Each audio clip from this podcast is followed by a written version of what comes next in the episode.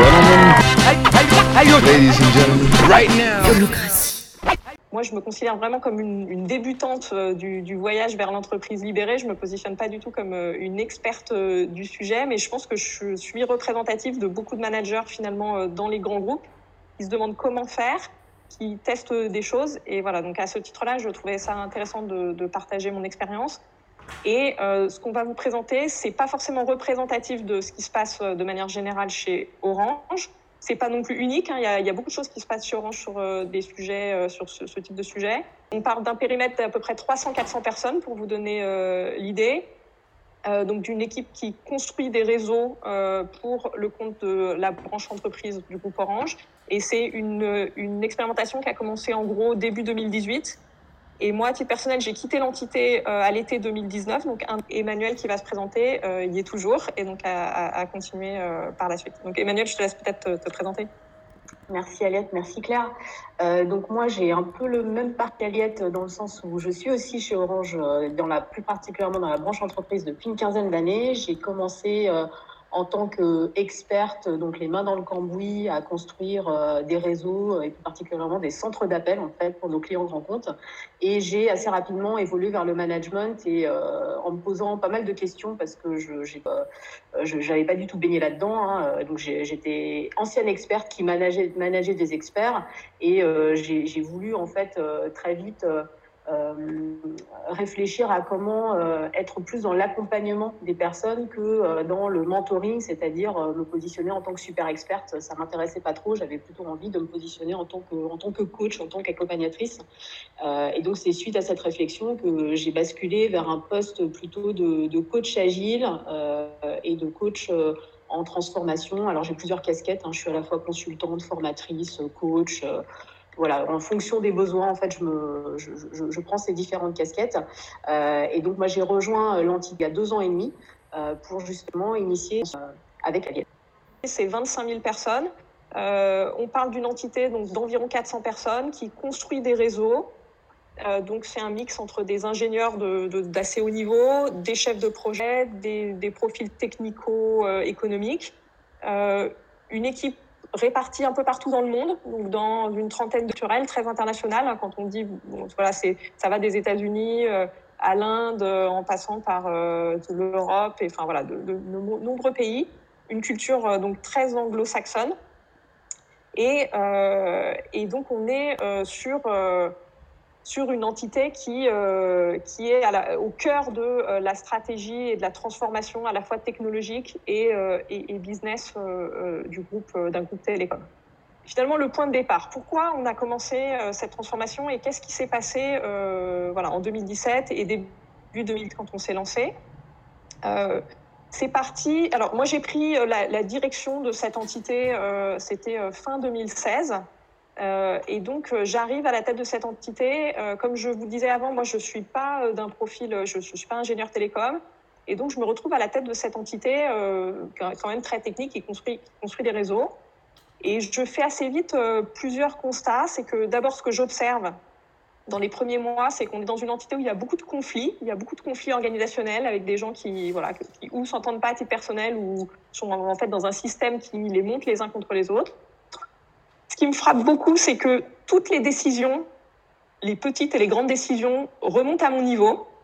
Pour vous illustrer ça très concrètement, euh, donc cette entité pilote un budget, un budget annuel d'à peu près 600 millions d'euros de dépenses, euh, voilà, d'achat de, on, achète des routeurs, on achète des, des, circuits, des câbles pour euh, construire un réseau. On a validé euh, des dépenses, à la fois dans des outils, euh, de des workflows de validation, et puis dans des réunions d'arbitrage et puis, je passe aussi mes semaines à euh, valider des architectures, des architectures techniques, des prises de décision euh, techniques, alors que, comme je vous le disais, moi, je ne suis pas du tout experte euh, du sujet. Et donc, très concrètement, la manière dont ça se passe, et je pense qu'en réalité, ça se passe assez souvent comme ça, même si moi, c'est un petit peu caricatural du fait, du fait que je viens d'arriver, du fait de mon, profil, mais ce qui se passe, c'est que je vais dans des, donc dans des comités où il y a beaucoup de monde, je me fais briefer avant ces comités par mes collaborateurs qui me disent quelle position il va falloir que je prenne. Et donc, je me retrouve dans un comité pendant une heure, j'écoute ce qui se dit, et puis à la fin, je dis, voilà, je décide, et donc j'impose une décision euh, qu'on m'a en fait, en, en, quelque sorte, dictée euh, quelques heures avant parce que, parce que je me suis fait briefer. Par ailleurs, l'autre constat que je fais, c'est que j'ai un, agenda qui est complètement phagocyté par ces réunions diverses et variées, qui sont en plus souvent des réunions sur un pont téléphonique avec énormément de monde. et là aussi, donc toutes ces décisions reposent sur des, des recommandations de mes collaborateurs. Et il y a un exemple, moi, qui m'avait beaucoup frappé, qui était très emblématique, c'était la question de la validation des voyages. La question des voyages, c'est souvent un sujet un peu euh, épidermique euh, dans les grands groupes. Et donc, euh, la manière dont mon prédécesseur validait les voyages, c'est que chaque semaine, il y avait un fichier Excel qui était rempli à la main par son assistante, qui lui remontait avec toutes les demandes de voyage de l'entité. Donc, on parle de 400 personnes qui travaillent à l'international, donc des voyages, il peut y en avoir pas mal, pour aller voir des clients, pour aller voir des partenaires, pour aller voir les équipes. Et, euh, et, donc, moi, je récupérais ce fichier Excel et puis je devais dire oui, non sur la base d'argumentaires qui étaient dans le, fichier Excel. Et ce que je note en parallèle, c'est qu'il y a une énorme perte de sens de la part des, collaborateurs, des salariés, des, membres de l'équipe. Il y a assez peu de perspectives stratégiques, finalement, où on va en tant qu'équipe. Il y a, on est dans un monde qui se transforme d'un point de vue technologique très très rapide. Hein. On est au cœur des transformations euh, technologiques euh, du monde digital, l'arrivée de artificielle, ce qu'on appelle la softwareisation des réseaux mais on n'est pas tellement dans le train. En tout cas, les, gens sont très passifs par rapport à ça. On est assez peu dans, dans la proactivité pour aller vers plus d'automatisation, pour aller vers les nouvelles technologies. Et il y a beaucoup d'inquiétudes par rapport à l'activité et où est-ce qu'on va et ce qu'on va devenir. Donc l'entité, elle est plutôt en, crise existentielle. Et donc là, moi, je me dis, c'est d'abord assez égoïste. Hein. Je me dis, je, je vais pas survivre dans ce monde-là, c'est pas possible. Enfin, je vois pas ma valeur ajoutée. Et puis, euh, comme j'ai l'impression que mes, collègues autour de moi sont pas beaucoup plus épanouis que moi, j'ai cette intuition finalement que je suis un peu assise sur une mine d'or et que si on, trouve un moyen de fonctionner un petit peu différemment, euh, on va pouvoir faire des choses incroyables. Et à ce moment-là, moi, je connais rien à l'holacratie, je connais rien à l'agilité ou voilà à tout ça. Je pars juste du principe que euh, ce qu'on fait le mode de fonctionnement qu'on a n'a pas de sens et en plus n'est pas n'est pas efficace. Et donc là, moi, à titre personnel, je vais plutôt m'appuyer sur d'autres expériences que j'ai, euh, encore une fois personnelles. Moi, je suis une ancienne footballeuse. Euh, j'ai joué au, Paris Saint-Germain pendant des années. Euh, j'ai fait du, football de haut niveau. Et mes références, c'est plutôt le sport d'équipe. Et je suis partie dans l'idée que finalement, on réussit quand d'abord on se fait confiance et qu'il y a de la solidarité dans l'équipe. Et là, quand je, moi, je vois des gens qui se tapent dessus toute la journée, je, je vois que ça va pas pouvoir fonctionner. Je pars du principe qu'on réussit quand on est aligné sur un objectif commun euh, clair et que quand l'équipe prime sur les individus. Diversité parce que chacun connaît bien son rôle. Euh, je dis toujours, euh, voilà, dans une équipe, on peut pas avoir 11 gardiens de but ou 11 euh, Cristiano Ronaldo, hein, ça, ça marche pas. Et puis, quand on a une certaine autonomie, c'est-à-dire que, pareil, quand on est sur un terrain de football, on n'appelle pas son coach pour au milieu du match pour savoir si on va passer la balle à droite ou à gauche. Donc, finalement, moi, je suis à, à ce stade-là, je suis avec ces références-là. Encore une fois, l'agilité, je connais pas. Euh, mais je me dis, il faut qu'on lance quelque chose. Et donc, c'est là où on commence à avoir des discussions avec l'équipe. Ils sont pas forcément plus à même que moi sur euh, les, méthodes agiles. Et c'est à ce moment-là euh, que je recrute Emmanuel aussi pour venir m'aider à déclencher quelque chose sans savoir trop, sans savoir trop où on va. Donc peut-être Emmanuel, tu peux expliquer un peu ton, ton arrivée et puis comment, comment les choses se sont mises en place peut-être plus concrètement ensuite. Euh, donc moi j'arrive dans un écosystème tel que vous a décrit Aliette, euh, très international. Donc moi l'international ça me parle pas mal parce que j'ai une double nationalité française américaine. Donc euh, travailler à l'international avec des cultures différentes, euh, euh, j'aime beaucoup. Euh, et, et, je vois très vite le, le, souci de, de, manque de collaboration et de manque de synchronisation entre les équipes. Et donc on se dit euh, que le premier challenge, en fait, ça va être ça. Ça va être finalement de créer plus de collaboration et plus plus de synchronisation entre les équipes et puis de les rendre aussi plus autonomes. Donc on se met d'accord avec Aliette de partir sur un petit périmètre. On veut pas faire un truc Big Bang parce qu'on sait pas trop ce qu'on va faire finalement. Donc on, veut expérimenter. Donc on, définit un périmètre euh, euh, avec à peu près six équipes. Donc euh, dans chacune de ces équipes, il y avait à peu près euh, 7-8 personnes. Et puis chacune de ces équipes va en fait travailler sur un projet. Donc c'est ce qu'on appelle souvent des équipes virtuelles. Alors j'aime pas trop ce terme parce qu'en fait c'est pas des équipes virtuelles, hein, c'est des vraies équipes, c'est des vraies personnes qu'on va rassembler ensemble pour travailler sur un vrai projet. Donc en ce sens-là, c'est des vraies équipes qu'on va constituer. Et on décide donc de faire venir cette quarantaine de personnes pendant une semaine à Paris Donc, euh, on parlait tout à l'heure de budget travel. Là, ça a été un investissement assez conséquent euh, pour nous et un message assez fort qui a été envoyé euh, au niveau des équipes, c'est de dire, bah voilà, on se donne les moyens en fait de faire ce test. On fait venir toutes ces personnes qui viennent des États-Unis, de Malaisie, de Slovaquie, voilà, de, de, tous les endroits finalement où il y en a implanté. On prend les bons experts, on prend des gens qui sont motivés. Ça, c'est aussi une, clé très importante. Hein, c'est qu'on n'impose pas une expérimentation à quelqu'un, on, on la propose en fait euh, à des gens qui ont envie de tester quelque chose de nouveau et on leur dit voilà on va vous faire venir tous en France, on va vous venir faire venir euh, euh, tous à Paris pour finalement vous apprendre une nouvelle façon de travailler. Donc cette nouvelle façon, bah, c'était ce qu'on appelle la gouvernance adaptative ou la gouvernance agile. Donc c'est une, autre forme de, de, mais c'est vraiment les, mêmes principes de base, j'ai envie de dire. Euh, on va vous apprendre cette méthode-là. Euh, vous apprendre à être une équipe, en fait, à avoir cet esprit de one team. Euh, donc, euh, ça veut dire quoi ça? Ça veut dire que euh, on va faire en sorte que à la fin de cette semaine, non seulement ils aient, ils, aient la compétence d'utiliser cette nouvelle méthode, mais en plus, ils soient tous alignés sur le même objectif. C'est-à-dire qu'on a fait travailler chacune de ces six équipes sur finalement euh, pourquoi est-ce qu'on est ensemble, euh, réunis autour de ce projet-là C'est quoi notre objectif ensemble Donc chacune des six équipes a défini en fait son, son objectif. Donc euh, elles avaient chacune un projet particulier à réaliser. Donc ils ont défini ensemble, ben ok, ben qu'est-ce que qu'est-ce qu'on va faire ensemble. Et puis ils ont défini aussi euh, bah, leur rôle. Donc euh, Aliette elle parlait euh, tout à l'heure de euh, il y aura pas 11 gardiens de but il y aura pas 11 attaquants. Bah non chaque personne aura un, rôle voire même des rôles bien particuliers dans cette équipe. Et tout le monde sera au clair du du qui fait quoi et du pourquoi on le fait. Donc on définit non seulement le why mais on définit aussi le how. Donc comment est-ce qu'on va y aller ensemble? Quels quel va être quels vont être les rôles de chacune de ces personnes? Juste pour dire une phrase ces six projets c'était vraiment des projets importants d'un point de vue business, d'un point de vue activité. Enfin, on savait que c'était des vrais enjeux euh, importants pour l'entité. Oui, tout à fait. Et, euh, et donc, merci Alette pour cette précision. Et ces six projets aussi, c'était des projets sur lesquels euh, il n'y avait pas forcément une très grande visibilité avant, dans le sens où c'était des projets importants, mais les gens, euh, les experts qui, qui, travaillaient dessus ne les considéraient peut-être pas avec suffisamment d'importance. Donc, un des enjeux aussi pour nous, c'était de montrer qu'on on investissait dans cette nouvelle méthode, on investissait dans ces projets qui étaient importants pour nous, et donc on mettait un, un coup de projecteur en fait sur ces, sur ces projets et sur ces, sur ces personnes qui allaient travailler dessus. Et euh, ce que je voulais dire aussi, c'est qu'on ne s'est pas lancé un peu dans, le grand bain euh, sans, sans sans flotteur ni rien. On, s'est fait accompagner en fait euh, par, un cabinet spécialisé là-dedans hein, pour pas pas démarrer de rien et pour démarrer quand même avec une équipe de support. donc on, on s'est fait accompagner par ce cabinet qui s'appelle Spindle, hein, si, si, certains d'entre vous le connaissent, qui nous ont aidés donc à à, à, lancer en fait cette méthodologie et qui nous ont aidé aussi à mettre en place un système d'accompagnement des équipes. Donc moi quelque part euh, j'avais un rôle de euh, de responsable de la transformation euh, et j'avais un rôle de, euh, de, de coach d'un certain nombre de ces équipes et cette, cette société d'accompagnement nous ont aidé à, à, faire les premières formations de ces équipes et nous ont aussi accompagné sur ce qu'on appelle le ramp up en fait faire en sorte que en fait la méthode elle soit bien appliquée correctement que les process soient bien respectés parce que dans un premier temps c'est important de coller le plus possible au process donc à cette nouvelle méthode de travail pour ensuite euh, finalement s'en détacher un peu, customiser le truc.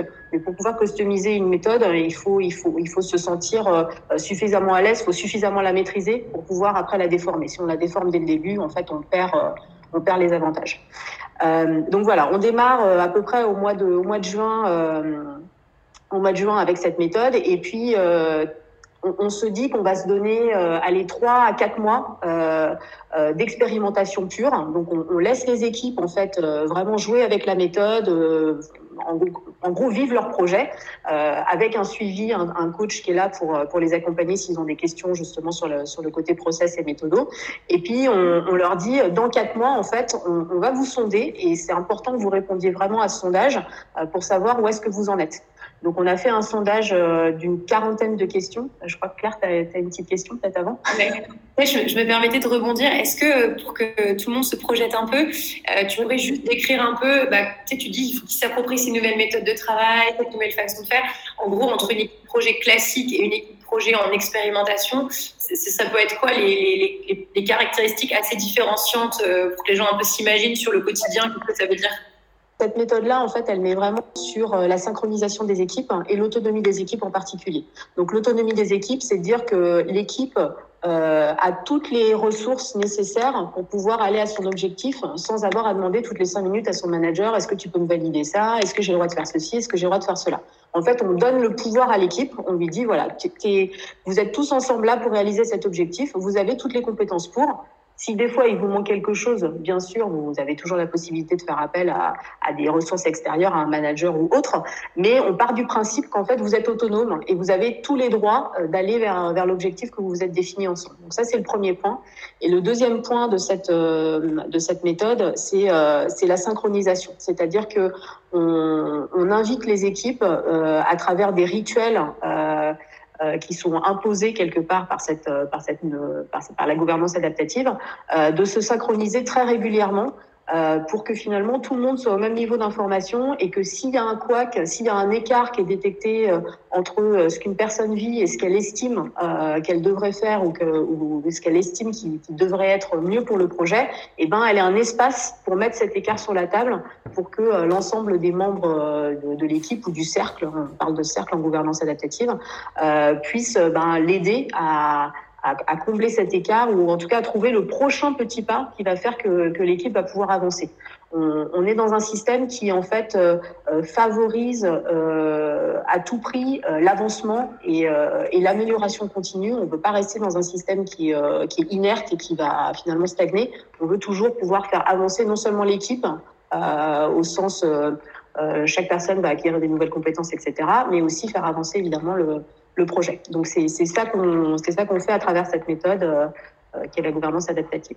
Avec... On, est aussi, euh, on est aussi dans une méthode qui force à clarifier les rôles et, les responsabilités au sein de l'équipe. Et c'est, à mon sens, très important parce que souvent dans un grand groupe et peut-être dans des plus petites boîtes, euh, j'en ai moins l'expérience, mais on, on, a des gens qui ont des, des, des, des, fiches de poste qui sont assez géné généralistes et donc, les rôles et les responsabilités, les redevabilités sont pas toujours très clairs. Donc, on peut se retrouver sur un sujet avec, en réalité, 5, 10, 15, 20 personnes qui sont responsables d'un petit bout et on n'est pas très clair sur qui va prendre la décision à la fin.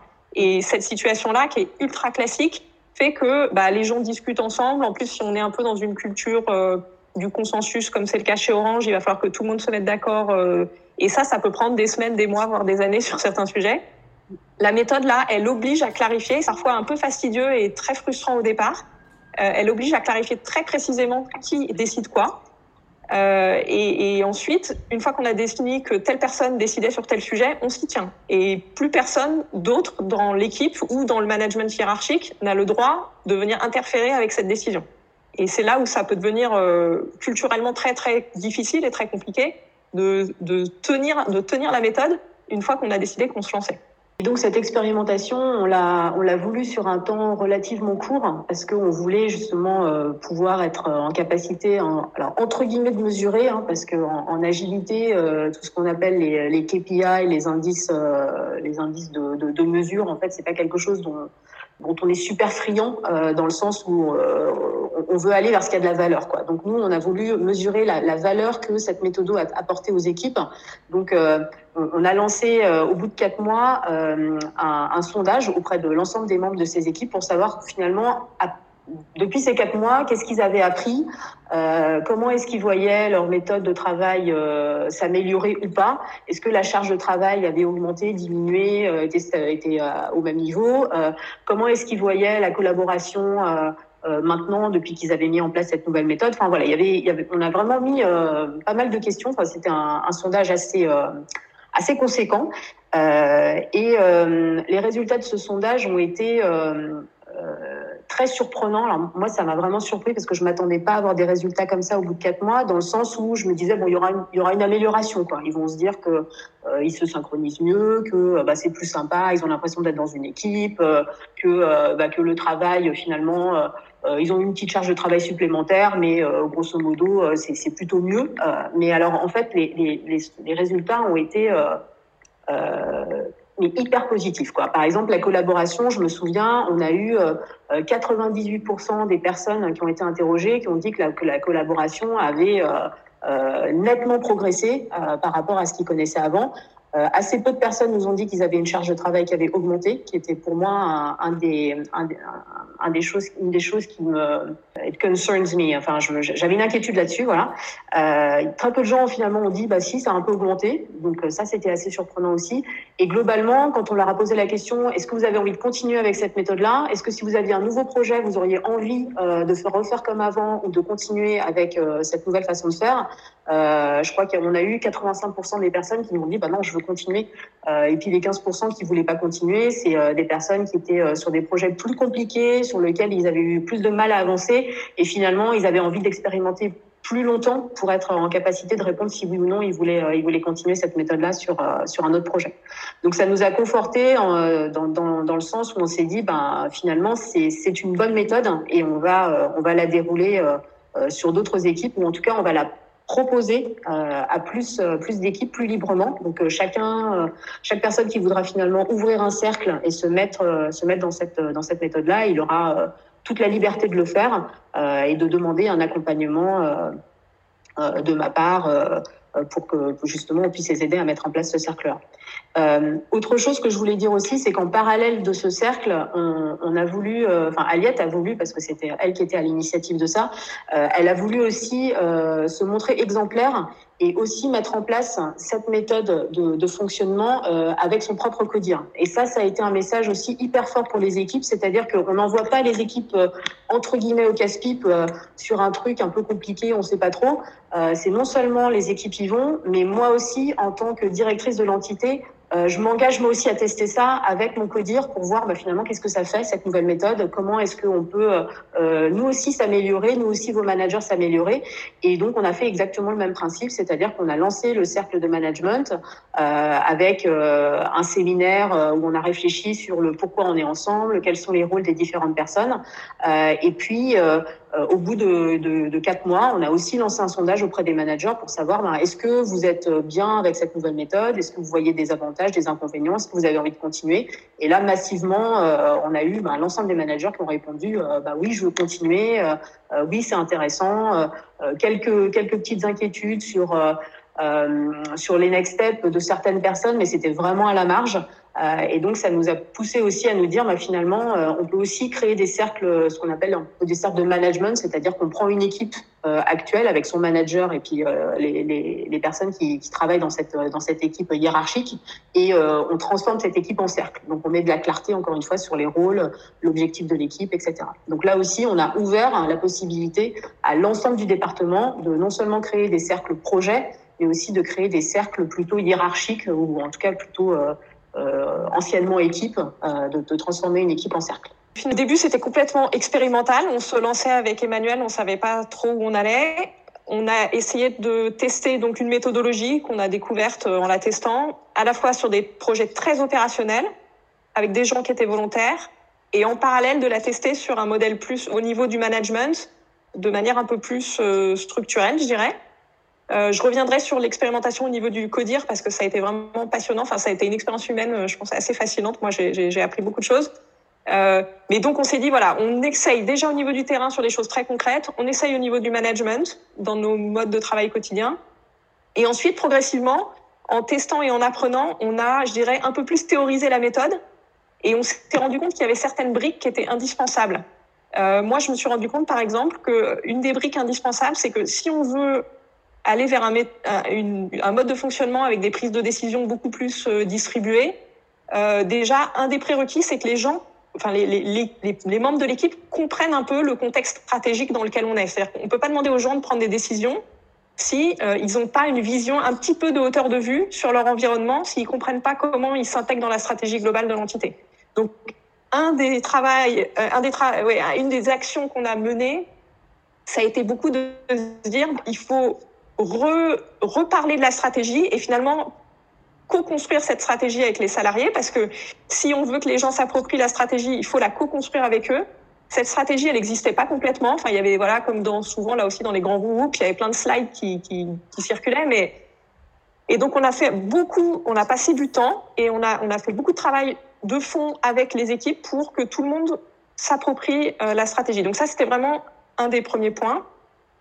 Le deuxième point, c'est qu'on a beaucoup travaillé sur les processus de prise de décision. Donc tous ces processus qui existaient, qui consistaient à dire que bah, c'était par exemple moi, la N plus 4 ou 5 dans l'entité qui allait prendre tout un tas de décisions, bah, on a changé, alors ce qu'on appelle dans notre jargon les schedule of authority, on a décidé que bah, non, finalement, on allait, telle décision, on allait, on allait la descendre d'un cran, ou de deux crans, ou de trois crans, que les représentants dans tel comité de décision, ce serait plus moi, mais mes N-1 ou mes N-2. Et on a fait ça de manière itérative et progressive. C'est-à-dire que finalement, on a fonctionné par cycle de trois mois. Et euh, tous les trois mois, euh, on prenait tout un tas de décisions euh, et, on allait un cran plus loin à chaque fois. on s'est rendu compte aussi qu'il fallait qu'on travaille beaucoup sur la communication et la collaboration entre les équipes. Qu'il fallait que si on veut que les gens prennent des décisions, il faut bien sûr qu'ils comprennent la stratégie, mais il faut aussi qu'ils puissent discuter avec leur père et échanger de l'information avec leur père. Euh, donc on a travaillé sur des outils collaboratifs en interne pour outiller les gens, pour que l'information circule. Et tous les trois mois, on organisait un, call. Alors c'était pas oui par call parce qu'on était tous très très dispersés géographiquement. On organisait un, call avec euh, tout le monde et euh, ce qu'on faisait sur ces calls, c'est qu'on disait voilà ce qu'on a fait les trois derniers mois dans le cadre de cette transformation vers plus d'autonomie, vers plus de distribution de la, décision. Et voilà ce qu'on va faire dans les trois prochains mois. Et tous les trois mois, on revoyait et on pilotait ça aussi avec un sondage salarié. Donc tous les trois mois, avant ce call, on faisait un sondage vers tous donc les 400 personnes de l'entité, qui était un sondage anonyme. On leur posait toujours les dix mêmes questions. C'était dix questions assez simples Typiquement, bah, est-ce que vous comprenez la stratégie? Euh, Est-ce que euh, vous euh, considérez que vous avez euh, les outils pour faire votre travail? Est-ce que vous considérez que vous avez les compétences pour faire votre travail? Est-ce que vous considérez que la collaboration est au bon niveau dans votre environnement? Est-ce que vous considérez que vous avez le bon niveau d'autonomie pour prendre les décisions Et tous les trois mois, on publiait ces résultats euh, vis-à-vis de l'équipe et on débriefait des verbatim parce que comme il y avait les 400 personnes qui répondaient, que le taux de réponse était autour de 80% et que tout le monde y allait avec des verbatim, il y avait pas mal de boulot pour éplucher les réponses. Mais quand les salariés euh, ont vu que on écoutait les réponses, qu'on les prenait en, compte et que on affichait toujours voilà ce qu'on a fait les trois derniers mois, voilà ce qu'on va faire les trois prochains mois, on a réussi à rentrer aussi dans une dynamique euh, super positive. Et donc ça m'amène à la question sur le chat qui est euh, concernant les finalement comment on définit les objectifs des équipes, euh, Cali, Canti, etc.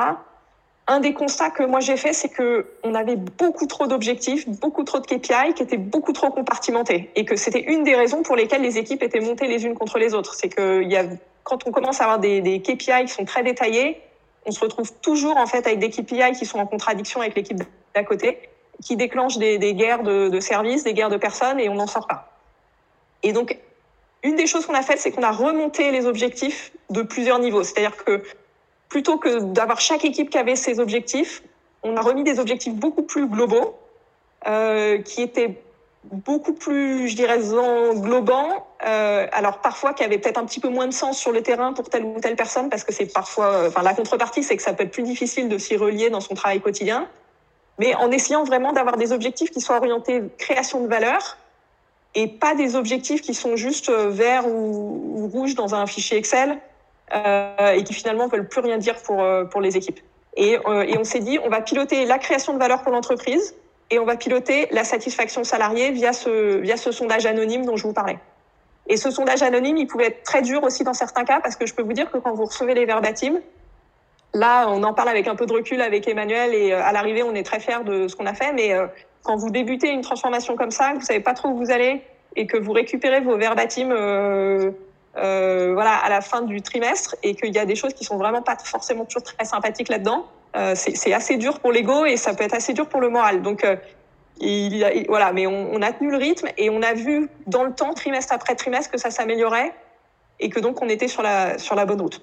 Et là, tu dis, ouais, effectivement, il y avait des narratifs un peu négatifs. C'est quoi, euh, selon toi et Emmanuel, les principaux obstacles que vous avez rencontrés finalement pour engager les gens euh, dans cette démarche de transfo? Alors, il y, a eu un obstacle euh, d'incompréhension de certaines personnes, en fait, qui savaient pas trop, pourquoi est-ce qu'on fait ça? On était très bien avant, on est super experts, il n'y a pas de raison. Euh, donc, on a répondu à cet obstacle, en fait, à la fois en, faisant une co-construction de la stratégie pour impliquer les gens dans la stratégie qui qui, qui, comprennent et qui nous donnent du feedback en fait sur ce que eux pensaient qui était pertinent de faire parce qu'il y a les, experts qui sont sur le terrain, en fait, c'est eux qui savent, qui savent, euh, et pas un, grand ponte euh, tout seul dans son bureau. Euh, et puis, on y a aussi répondu avec avec des acculturations qu'on a lancées, parce qu'il y avait aussi une grosse peur du changement. La peur du changement, c'est très humain. On, me donne un nouveau truc que je connais pas. Du coup, l'expertise que j'avais avant, bah, du coup, je suis pas expert parce que je connais pas. Donc, on s'est dit, il faut que tout le monde, même les gens qui veulent pas forcément aller vers l'agilité, euh, faut en tout cas leur, euh, définir qu'on ait tous le même vocabulaire finalement, qu'ils sachent tous euh, pourquoi est-ce qu'on va dans cette, euh, vers cette transformation, que on est tous maintenant dans un monde qu'on appelle VUCA, vous avez sûrement, sûrement déjà entendu ce terme, hein, un monde volatile, incertain, complexe, ambigu. Voilà, un, bon exemple, hein, c'est le Covid. Hein. Personne n'aurait pu prédire le Covid il y a quelques années, même l'année dernière.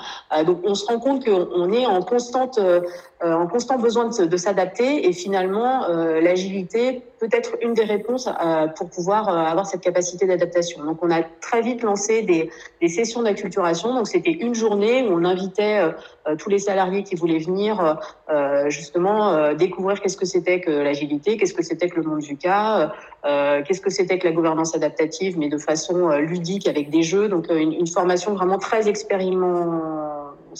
Donc voilà, on expérimente pendant la formation, pas du top-down massif où on s'ennuie. Euh, et puis ça nous donnait l'occasion aussi de mélanger les équipes et de les faire se rencontrer de façon différente. Donc il y avait un double objectif à ces, à sessions d'acculturation. et on s'est rendu compte que ces sessions-là, finalement, ça dédramatisait les choses. Ça leur montrait que finalement, c'était cette transformation, c'était pas quelque chose qu'on leur imposait, euh, c'était quelque chose que, que, beaucoup jugeaient euh, nécessaire pour pouvoir justement s'adapter, mais que les gens qui n'étaient pas prêts à y aller tout de suite, hein, bah, c'était ok. C'est pas parce que euh, euh, tu fais partie de l'entité, que tout le monde globalement y va, que toi, euh, dans ton coin, tu es obligé d'aller vers un projet qui va être lancé en mode agile. Tu peux très bien continuer à faire ton, ton mode d'avant si ça marche bien pour toi. Mais par contre, voilà, on te présente ce nouveau modèle-là qui existe. Et puis, parallèlement à ça, on invitait aussi les gens à réfléchir sur leur posture euh, et sur comment eux-mêmes pouvaient se transformer. Parce qu'une transformation euh, d'entreprise, elle, ne marche pas si finalement euh, l'être humain ne se transforme pas lui-même. donc il y a tout un côté mindset qui est très important dans l'agilité. Et l'objectif de cette acculturation, c'était de commencer à planter la petite graine qui, qui finalement leur montrait que cette transformation, c'était aussi une transformation d'eux-mêmes et c'était quelque chose de très positif en fait pour eux d'aller vers, vers quelque part euh, ce qu'on appelle le growth mindset, en fait, la capacité de toujours euh, apprendre des choses nouvelles et qu'on peut toujours apprendre des choses nouvelles et que c'est hyper motivant et hyper euh, hyper excitant et donc on leur, on leur propose en fait cette nouvelle façon de voir le monde, donc un nouvel éclairage sur le monde. Donc les freins, je rebondirais sur ce que disait Emmanuel. Enfin, il y en a eu à plusieurs niveaux et ça fait écho aussi à une question qui est sur le chat sur comment se sont positionnés vos managers intermédiaires. parce qu'il y, y a, clairement, il y a différents groupes qui réagissent pas de la même manière. Il y a je dirais, les collaborateurs de terrain, eux, ils ont globalement plus à gagner que les managers. On leur donne de nouvelles marges de manœuvre, on leur ouvre de nouvelles perspectives. Donc l'équation, elle est quand même globalement assez positive pour eux, même s'il peut y avoir des, des, peurs et des freins, parce qu'on leur, on leur propose, quand on propose à quelqu'un de prendre plus de responsabilités, ça peut être aussi angoissant. Je me suis retrouvée face à certains collaborateurs. Euh, bon, il y a aussi des dimensions culturelles, mais je me souviens d'un voyage en Slovaquie où j'arrive et où il y a un collaborateur qui me dit euh, mais attends, c'est toi la chef, euh, tu es payé pour prendre des décisions et pour construire la stratégie. Pourquoi tu nous demandes de, venir co-construire la stratégie dans un workshop C'est pas mon boulot. Voilà, donc on peut avoir des réactions comme ça, mais globalement, il y avait plutôt de l'enthousiasme et voilà quelque chose de très positif au niveau du terrain.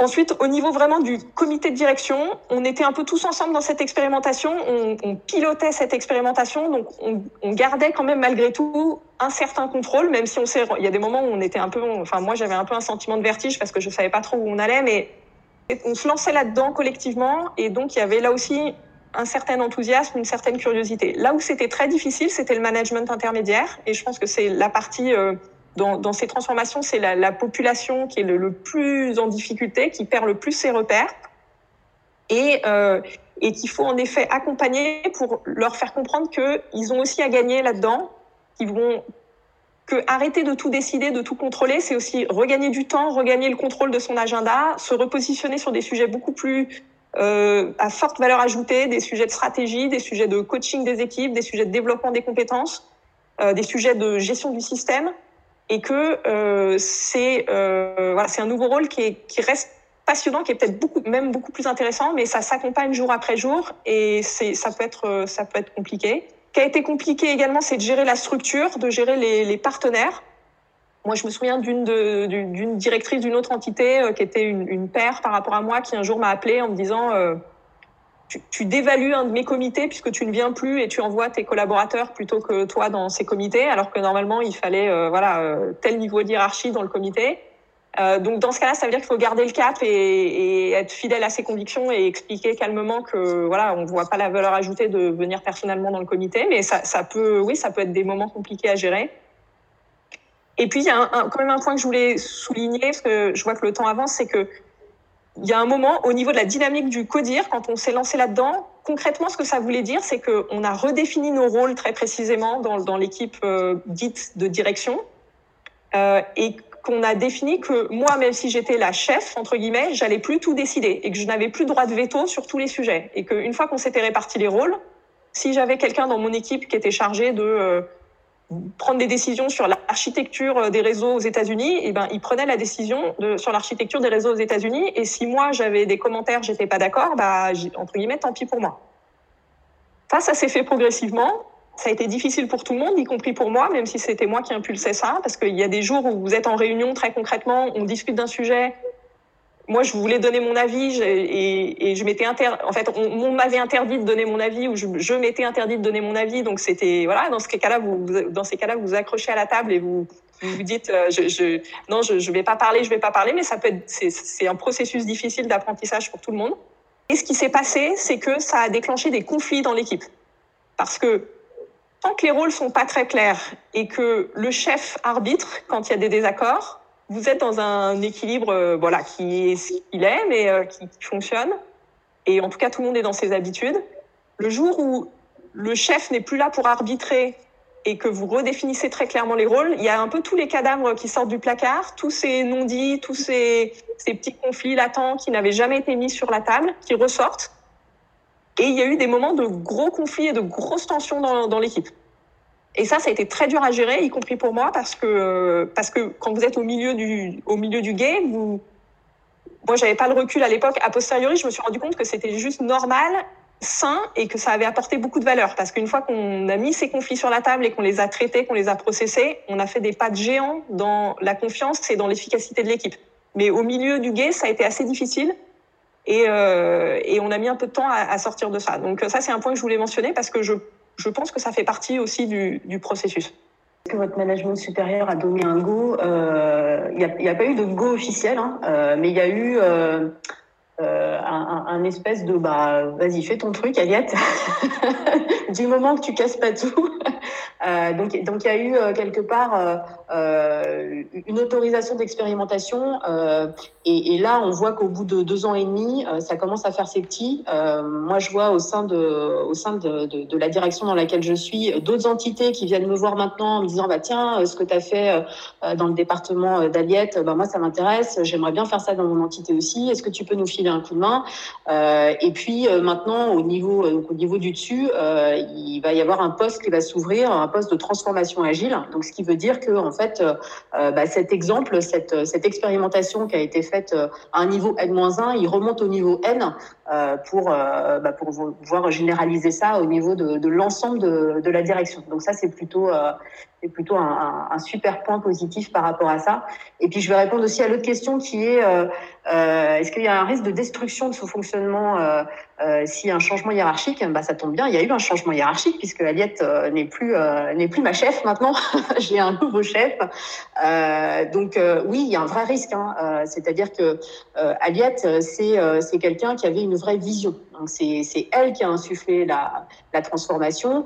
Mais en fait, euh, on, on, a su ensemble euh, mettre en place un collectif au niveau de ses managers et moi au niveau euh, du cercle de transformation, j'ai un, j'ai un groupe d'ambassadeurs et de coachs sur lesquels je m'appuie, qui sont un petit peu partout dans le monde, dans les différentes régions dans lesquelles on est implanté. Et du coup, la transformation, elle n'est plus incarnée par une seule personne. c'est-à-dire que quand Aviette est partie, bah, ses managers incarnaient cette transformation, moi je l'incarnais, mon cercle l'incarnait, et finalement, notre rôle, ça a été quelque part de former le nouveau directeur pour lui expliquer ce qu'on avait fait, et, et puis comme c'était quelqu'un qui était qui était de toute façon euh, hyper positif euh, par rapport à cette transformation, qu'il avait vu arriver et qui était euh, très intéressé, qui avait d'ailleurs posé des questions à Aliette avant de, de, de, reprendre son poste.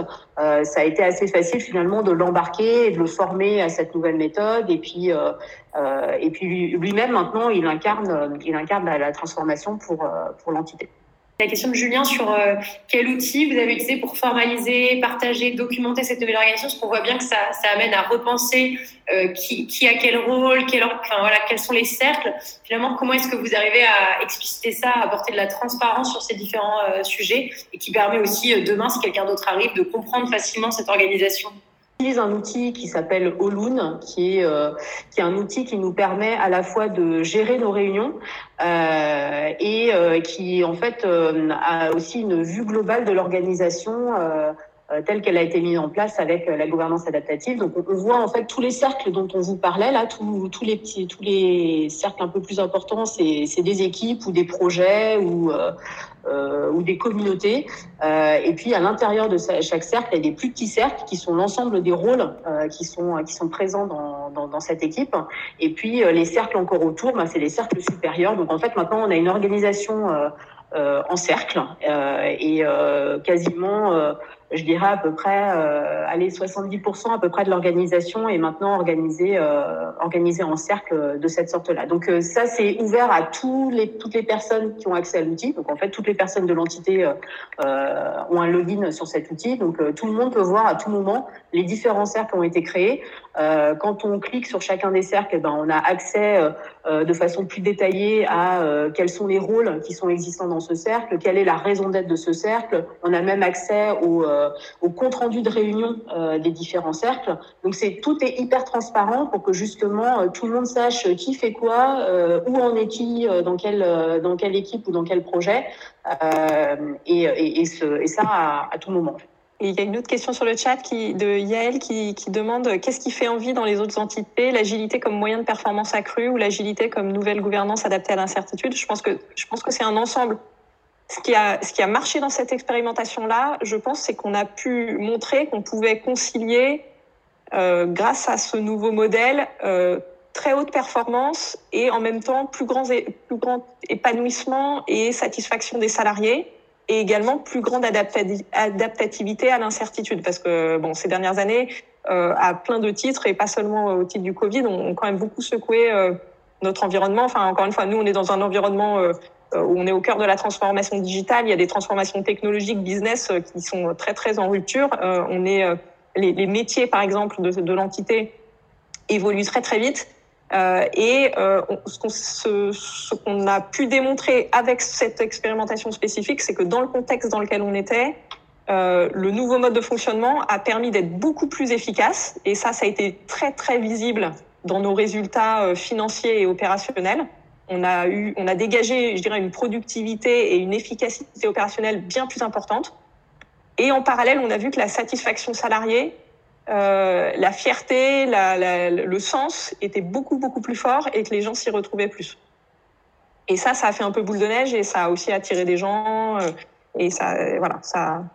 Et ça a fait parler finalement a posteriori de l'expérimentation en interne, alors qu'on avait fait très attention. Enfin, moi, j'avais fait très très attention au départ, surtout à pas faire de publicité sur le sujet parce que quand on s'est lancé, on savait pas trop où on allait et je voulais pas, euh, voilà, euh, il s'agissait pas de cacher quoi que ce soit. Hein, la, la, transparence était important. Par contre, on n'a pas fait de communication proactive euh, sur le sujet au départ. J'ai peut-être une petite question complémentaire. Euh, dans, la, dans la marge de manœuvre, on va dire, de, transformation, est-ce que bah, le fait, on dit toujours, bah, vous êtes dans un grand groupe, donc euh, vous êtes dans un système global avec euh, des règles un peu globales, c'était quoi les, on va dire, les domaines réservés sur lesquels vous ne pouviez pas avoir d'action typiquement? Est-ce que demain, vous pouviez dire, il y a un cercle qui décide les salaires voilà, Alors, c'est en effet une question très importante parce que je pense que ce qui est très important, dans ce type d'approche, c'est d'être extrêmement clair, c'est de mettre beaucoup de clarté sur qu'est-ce qui est ouvert à expérimentation, ouvert à discussion et qui a la main des salariés, des cercles, et qu'est-ce qui ne l'est pas, pour pas voilà mettre d'ambiguïté ou laisser de faux espoirs sur ces sujets-là. Et donc très clairement dans un grand groupe comme Orange, euh, la politique salariale, euh, euh, les procédures de recrutement, le processus budgétaire, c'était des choses qui étaient non négociables. Alors sur le processus budgétaire, on a quand même fait des choses un peu différentes en interne, mais on savait que vis-à-vis de nos partenaires extérieurs, c'était, il fallait jouer le jeu du budget, par exemple. et donc, et donc ça, c'était assez clair. je tiens quand même à dire qu'on a, moi j'ai un collègue, enfin on a un collègue au sein d'Orange qui a fait une expérimentation et qui a laisser à la main d'une, dans une entité de 500 salariés euh, les, les, comment dire, l'allocation des bonus. Donc chaque salarié décidait lui-même de l'allocation de son bonus. Euh, et donc il y a, certains managers qui sont allés beaucoup plus loin que nous. Vous pourriez euh, l'inviter un de ces quatre pour qu'il vous raconte son expérimentation, mais c'est voilà. Donc il y a des choses qui sont possibles. Après c'est aussi une question de prise de risque par rapport au système, par rapport à sa propre hiérarchie. Euh, nous on a vraiment avec Emmanuel essayé d'aller petit pas par petit pas et on j'ai l'impression qu'on a, bon, on, est allé relativement loin, mais j'ai pas l'impression qu'on s'est mis non plus trop à risque. Euh, on a aussi bénéficié d'un environnement favorable où moi j'avais une hiérarchie qui m'a laissé quand même euh, un peu carte blanche. Tant que les résultats étaient bons, en quelque sorte, ils se préoccupaient pas de savoir comment on fonctionnait. Il y a une question qui dit comment réagissent vos collatéraux? Des, jalousies? Je ne sais pas, Emmanuel, si tu veux, faire des commentaires, mais je, pense que oui, il, peut y avoir quelques jalousies. Et des réactions ou d'inquiétude ou parfois d'enthousiasme, hein, parce que ça peut, ça peut inspirer aussi d'autres personnes, ça peut, euh, ça peut mettre certaines personnes en porte-à-faux parce que si elles fonctionnent pas comme ça, euh, ça, ça peut, oui, créer des décalages. C'est aussi pour ça qu'on a fait attention sur la communication, à vraiment pas trop en faire et à essayer de faire, voilà, de vivre notre expérimentation, d'essayer de la pousser le plus loin possible, sans forcément euh, faire beaucoup de communication proactive, même si on est là aujourd'hui pour, pour témoigner. Donc moi, je, je vois pas de, de, jalousie vraiment, je vois plus euh, de l'envie en fait euh, autour de moi. Euh, J'ai de plus en plus de managers d'autres entités qui viennent me voir pour parce qu'ils veulent eux aussi initier des transformations comme ça. Alors le biais de ça, c'est que ils, ils, pensent que ça va être hyper rapide, que c'est hyper simple, comme on l'a déjà fait. Bah voilà, il y a plus qu'à répliquer. Alors euh, faut les rééduquer un petit peu en leur disant bah oui, je peux t'aider, je peux t'accompagner. Euh, je peux euh, euh, lancer des choses, mais c'est petit pas par petit pas. Donc, il faut commencer par des expérimentations. Il faut voir si c'est ce mode-là qui vous convient ou quelque chose d'autre. Et c'est OK si c'est quelque chose d'autre. Et c'est OK si vous vous retrouvez pas dans forcément ce que nous, on a mis en place. et il faut un petit peu freiner leurs ardeurs tout en leur dit, tout en les accompagnant vers aussi un, changement de mindset. Donc, moi, je vois ça plutôt de façon très positive et je vois ça comme des, comme des inspirations. On a souvent l'image du sachet de thé en agilité où en fait on, on met notre sachet de thé où l'eau elle est chaude et puis euh, bah, ça infuse délicatement et donc là on voit que l'infusion elle est en train de prendre euh, de plus en plus vers d'autres entités donc l'eau elle est en train de se réchauffer un peu partout et, euh, c'est super motivant. La question vient de poser Quentin, est-ce qu'il y a eu des changements dans la politique de recrutement pour encourager des profils autonomes entrepreneurs? Est-ce qu'à l'inverse vous avez eu des départs de profils qui ne s'adaptaient pas à ce nouveau mindset? C'est intéressant. La réponse est oui. Euh, alors ça s'est pas fait de manière, euh, comment dire, extrêmement euh, pilotée et, consciente, mais clairement ça a été une conséquence. C'est-à-dire que on a vu que l'entité est quand même devenue beaucoup plus attractive et donc pour un certain type de profil, que les gens qui sont intéressés par ce type de mode de fonctionnement, bah, c'est plutôt des profils justement un peu plus autonomes, un peu plus entrepreneurs ou intrapreneurs. Et donc ça a attiré ce type de profil vers l'entité. Et puis oui, il y a certains, certains certaines personnes, y compris certains managers, euh, qui ont pas complètement accepté ce nouveau mode de fonctionnement, qui ont, y ont pas trouvé leur compte. Et euh, on a discuté, on s'est mis d'accord et ils, sont partis. Et oui, il y, a eu, ces cas-là aussi. Des fois, il faut se dire que c'est OK, euh, que c'est pas quelque chose qu'on impose aux gens et que les gens ont, la liberté et la responsabilité de leur propre bonheur. Quoi. Et euh, ça, c'est aussi quelque chose qui est important euh, pour les collaborateurs, c'est pas de se dire ben mon manager c'est mon papa ma maman qui va qui va m'aider à aller vers ce bonheur, c'est moi qui ai ma vie en, en, charge et si moi ça me plaît pas, et eh ben j'ai tout à fait la, la liberté d'aller voir ailleurs et puis je trouverai mon compte euh, ailleurs. Est-ce que, bah, de votre point de vue à toutes les deux, euh, bah, Emmanuel qui est encore euh, dans l'entité, aujourd'hui, est-ce qu'on peut encore parler d'une expérimentation ou est-ce qu'on est arrivé finalement à, une pérennisation de ces pratiques-là. J'entends qu'il y a toujours des fragilités, s'il y a des changements hiérarchiques, mais par rapport aux besoins d'accompagnement des gens, des méthodes, etc. Alors là, on n'est plus en phase d'expérimentation, on est plutôt en phase d'élargissement, j'ai envie de dire. J'ai pas envie de parler d'industrialisation parce que c'est pas un modèle qu'on peut industrialiser parce qu'encore une fois, euh, euh, on prend vraiment en compte euh, les, les, les subtilités des, des différentes cultures, des différentes équipes, des différents projets. Et donc là, on en est plutôt à un stade où on est en train de tester d'autres euh, méthodes agiles. Par exemple, on teste le Scrum sur, sur certaines équipes. Euh, on, on, fait euh, des workshops de façon complètement différente où euh, on invite beaucoup plus les gens à, à, participer. On est en train de mettre beaucoup en avant ce qu'on appelle l'intelligence collective pour créer de plus en plus de participation. donc, on n'est plus en phase d'expérimentation en tant que tel, mais en même temps, on teste plein de choses, quoi. Et donc, on est plutôt à, généraliser ce mindset de test and learn, euh, de donner du feedback, d'en recevoir euh, et, euh, d'empowerment en fait. Mais par contre, enfin, je pense que la, vigilance, elle doit être permanente dans le sens où la culture globale de l'organisation et, euh, et, les modes de fonctionnement historiques, euh, pyramidaux, euh, font quand même que voilà, on est, on est en permanence rappelé à nos anciens modes de fonctionnement et euh, entre autres pour, la, pour les managers, c'est pas évident parce que euh, la culture dominante, c'est quand même que le manager doit euh, savoir, doit contrôler le, son périmètre et donc doit savoir ce qui se passe dans son équipe, doit être capable de répondre à n'importe quelle question qui concerne son, son activité. On s'attend à ce que le manager soit quand même une figure forte, qui prenne les décisions. Et donc il y a des cordes de rappel permanentes et donc il faut il faut garder le cap. Et c'est pas c'est pas forcément évident de, de, garder le cap dans le temps. Donc c'est quelque chose euh, qui a, c'est un effort, je dirais, dans la durée.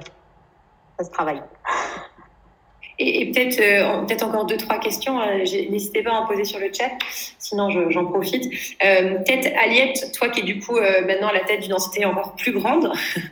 Donc là l'idée c'est la, question c'est bah comment est-ce que est-ce que c'est quelque chose que tu envisages de répliquer? Parce que tu avais l'air d'avoir vraiment voilà à la fois tu as mené cette transfo, tu adapté ce modèle là. C'est quoi à ton avis un peu les les premières choses par lesquelles tu peux commencer, parce que la tâche est probablement énorme. Quand tu m'avais dit qu'il y avait 8000 personnes, donc c'est, on passe d'une dimension euh, assez, assez énorme.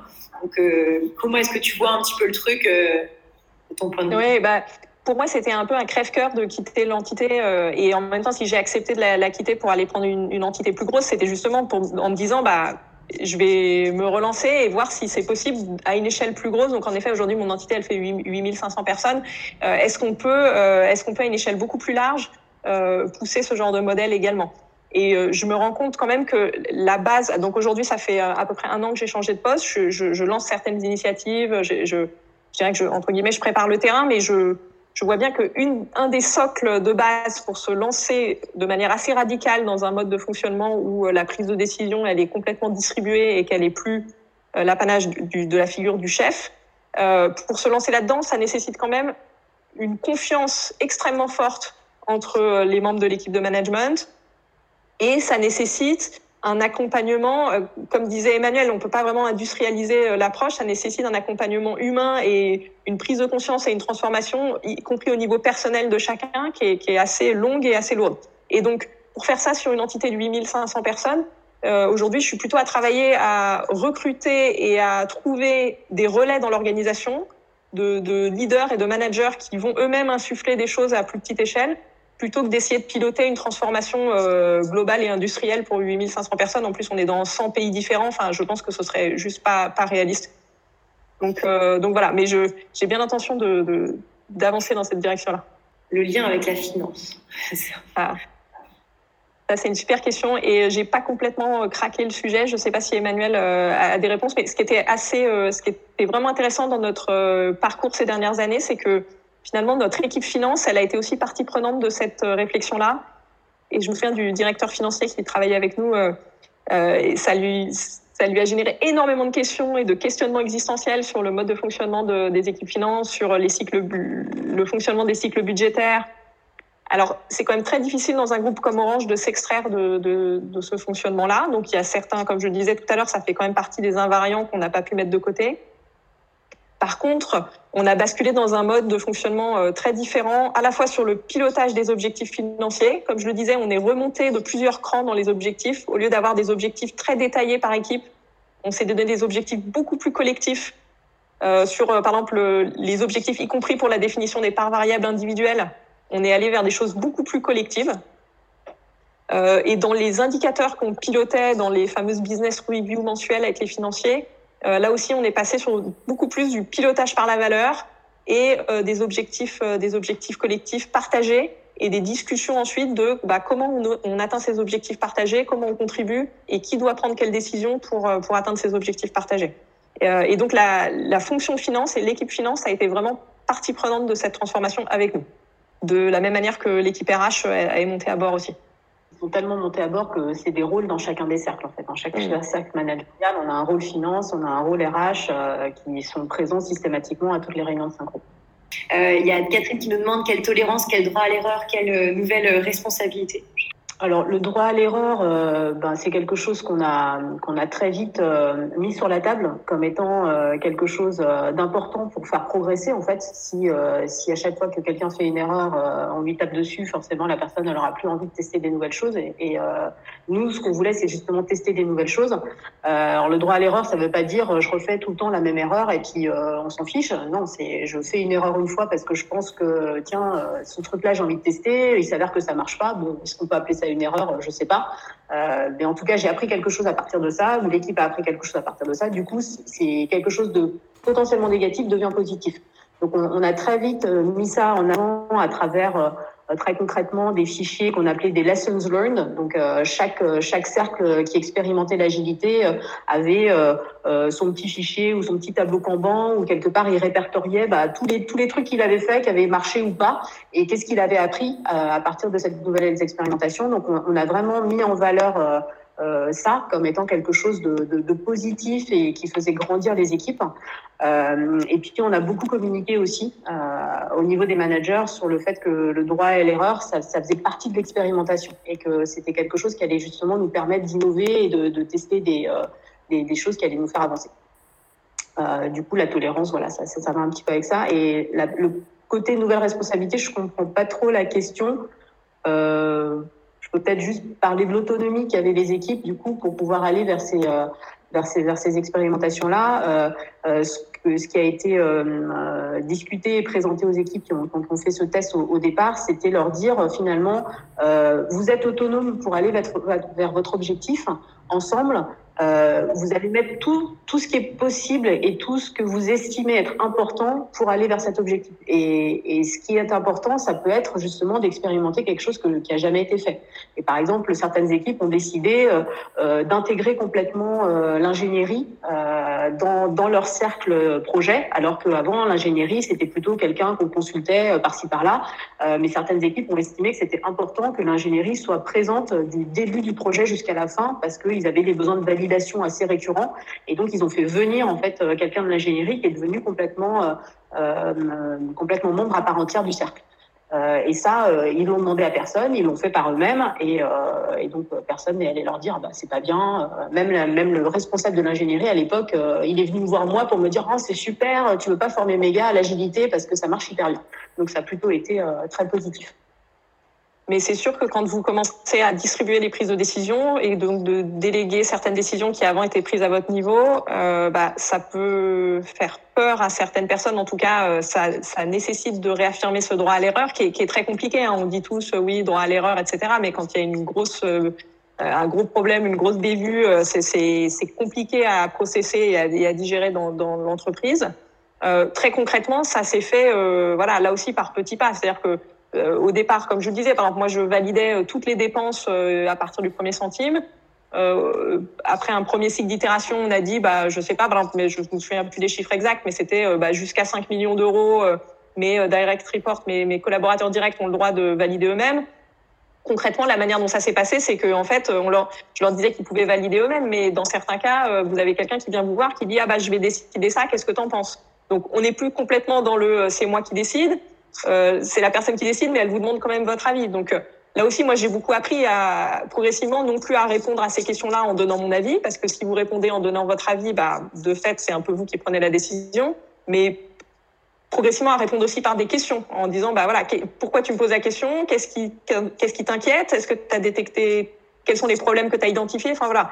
Et moi, je suis pas du tout coach certifié, j'ai pas été formée là-dessus, mais je pense que j'ai appris progressivement certaines techniques pour rebondir et pour aider les gens à, se, à se sécuriser.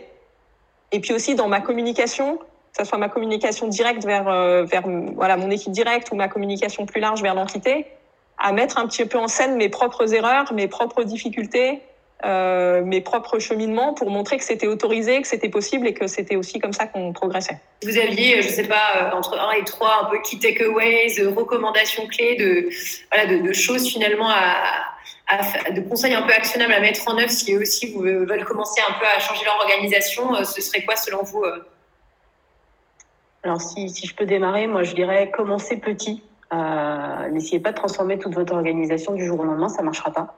Euh, commencez petit par des gens qui ont envie euh, et, euh, et, je vous conseillerais aussi de vous faire accompagner par quelqu'un d'externe.